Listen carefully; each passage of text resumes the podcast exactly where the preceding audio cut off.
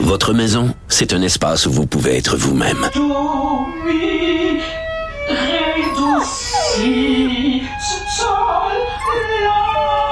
Elle mérite d'être bien protégée et vous méritez d'être bien accompagné. Trouvez la protection la mieux adaptée à votre maison avec Desjardins Assurance et obtenez une soumission en quelques clics sur desjardins.com.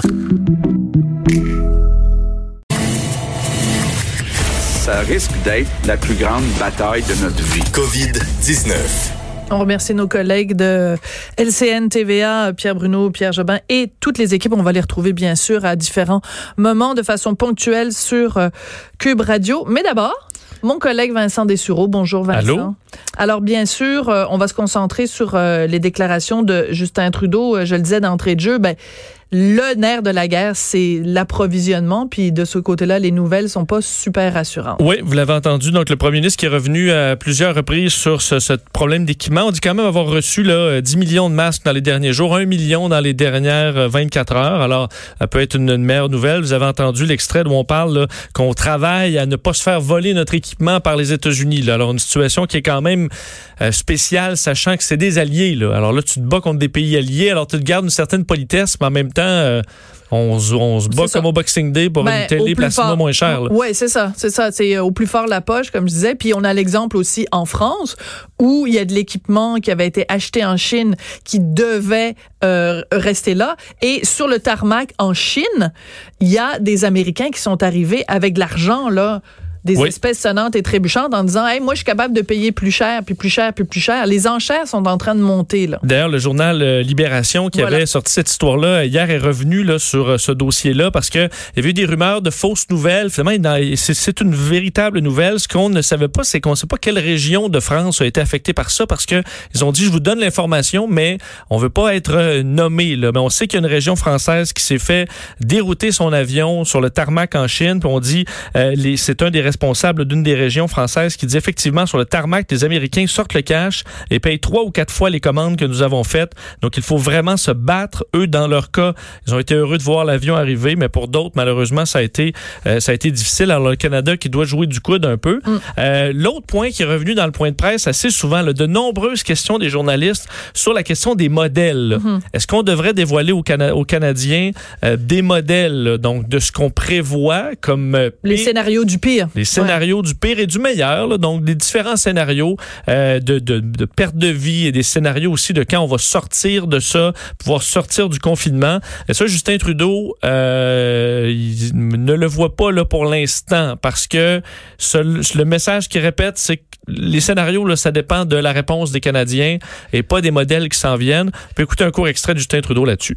Oui, je pense que c'est important de donner l'information et, et de, de- que les gens s'attendent à ce qui, ce qui vient. Mais on sait en même temps que l'important pour les gens, c'est de savoir que leur choix, leur comportement d'aujourd'hui a un impact direct sur ce sera quel modèle, ce sera quoi euh, euh, l'issue de, des- des, des prochaines semaines de- de- d'isolement. Bon. Mais ça revient toujours à la question est-ce qu'il faut rassurer ou il faut dire la vérité? Est-ce qu'il faut un petit peu empiéter sur la vérité pour continuer à rassurer puis tu veux pas non plus créer des mouvements de panique donc euh, ça pose Et- des questions d'éthique quand même assez intéressantes. Tu veux pas faire de fausses promesses non plus parce que reste que des modèles, ça reste des modèles. là. Donc, on n'a Ben, pas ça. d'idée. On sait pas exactement quand on va sortir de, de, de ça, quand on va sortir du confinement. On sait pas exactement combien de personnes vont mourir. Alors, euh, c'est difficile d'y aller avec des modèles. Est-ce qu'on devrait quand même donner, on sait que François Legault avait dit hier qu'on va vous donner là, dans les prochains jours le modèle le plus probable selon nous. Alors, on aura une idée. Euh, mais au fédéral, pour l'instant, c'est pas ce qui Et en même temps, Justin Trudeau a parfaitement raison, ça dépend de chacun d'entre nous. Si euh, les gens continuent à organiser des mariages de 180 personnes comme on l'a vu euh, dans certains cas, ben c'est sûr que le modèle est que tu as beau avoir bâti le plus beau modèle que tu veux, s'il y a encore des gens qui se, se comportent comme des hurluberlus, ben le modèle va être caduque. Oui, on voit très bien. Il y a un cas aux États-Unis, d'ailleurs, dans une petite ville, là, petite réunion. euh, et, là, ensuite, je pense que c'est presque 500 cas qu'un seul événement social a créé. Euh, ça peut être très rapide. Ça en prend pas beaucoup de gens qui respectent pas les règles. Ben, puis même ici, même les gens, quand ils respectent les règles, regarde euh, la, la santé publique en Estrie. Ça a commencé par 10 cas, 17 cas. On est rendu, je pense, à plus de 40 cas dans le même endroit où les gens travaillaient ensemble. C'était des gens de la, santé publique. Donc, on présume qu'ils ont fait de la distanciation sociale, qu'ils se sont lavé les mains, qu'ils ont toussé dans le coude. faut vraiment répéter et marteler ce message-là. Oui. Alors, euh, les, ah, écoute, cette nouvelle-là est d'une tristesse inouïe. Le gouvernement américain qui fait une commande de housse mortuaire, ils n'ont pas le choix. Absolument, ça demeure euh, ben, ça fait c'est pas anecdotique, ça demeure quand même c'est un symbole qui, qui montre euh, le côté très sombre de ce qu'on est en train de vivre aujourd'hui. Le Pentagone qui a annoncé aujourd'hui avoir reçu une commande du fédéral, donc du gouvernement fédéral américain, pour 100 000 housses mortuaires, donc destinées aux agences de santé du pays. On sait que 100 000 décès, c'est à peu près le meilleur scénario qu'on envisage au gouvernement fédéral. Ça, c'est en, ayant des directives claires qui seront respectées par les Américains. On sait que c'est 80 pour, 87% des Américains maintenant qui ont une forme ou l'autre de confinement. Euh, dans certains cas, ça a été très long avant d'y arriver, mais on y est finalement arrivé. Euh, donc, c'est la division logistique du euh, ministère de la Défense qui s'occupe de hmm. ça. Là. Donc, imagine le travail là, quand tu es toi, tu fais dans la vie là, ces jours-ci des, des housses mortuaires, sachant très bien où ça s'en va et pourquoi. Gérer euh, la mort. Gérer la mort, alors que les États-Unis, on sait, il y a quelques jours, Donald Trump qui demandait aux Américains de se préparer à des semaines très, très douloureuses. Je vous disais, là, 100 000 à 240 000 morts, c'est le scénario positif. On dit si on laissait tout aller, ce serait presque, ce serait 1,5 à 2,2 millions de morts sans aucune mesure.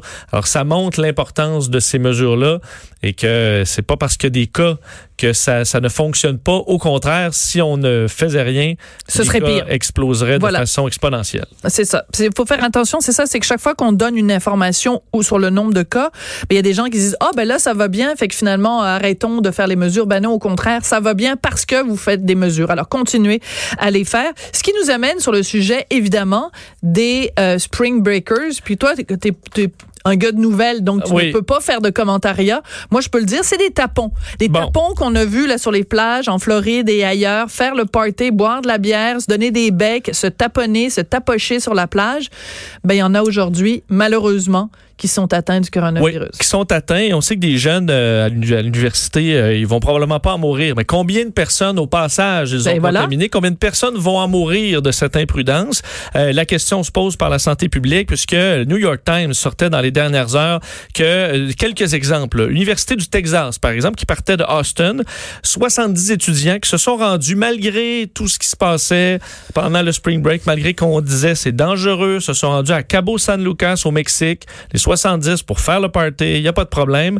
Euh, combien sont testés positifs maintenant? 69. 44 mais il y en a euh, plusieurs qui sont en train de faire les tests. Donc, ça atteindra peut-être euh, davantage, mais 44 sur les 70 ont contracté la COVID-19.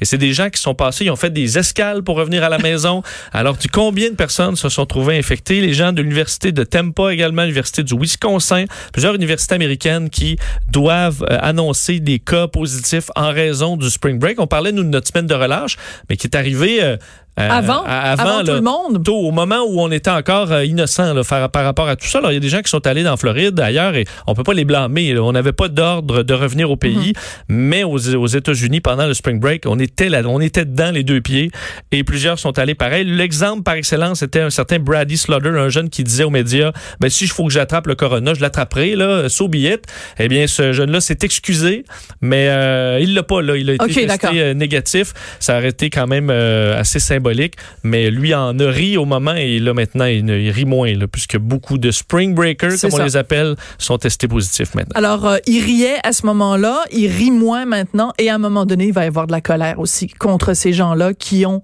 eu un comportement complètement décérébré. Il faut vraiment euh, le dire. Merci beaucoup Vincent. Merci Sophie. On va euh, se quitter là-dessus, mais bien sûr tu vas être régulièrement dans chacune de nos émissions. Merci beaucoup Vincent d'être au fort. Alors surtout ne bougez pas après la pause, on va parler avec le docteur Alain Vadeboncoeur. Évidemment, plein, plein, plein de questions sur le système de santé euh, qui fait face à un défi comme jamais auparavant après la pause.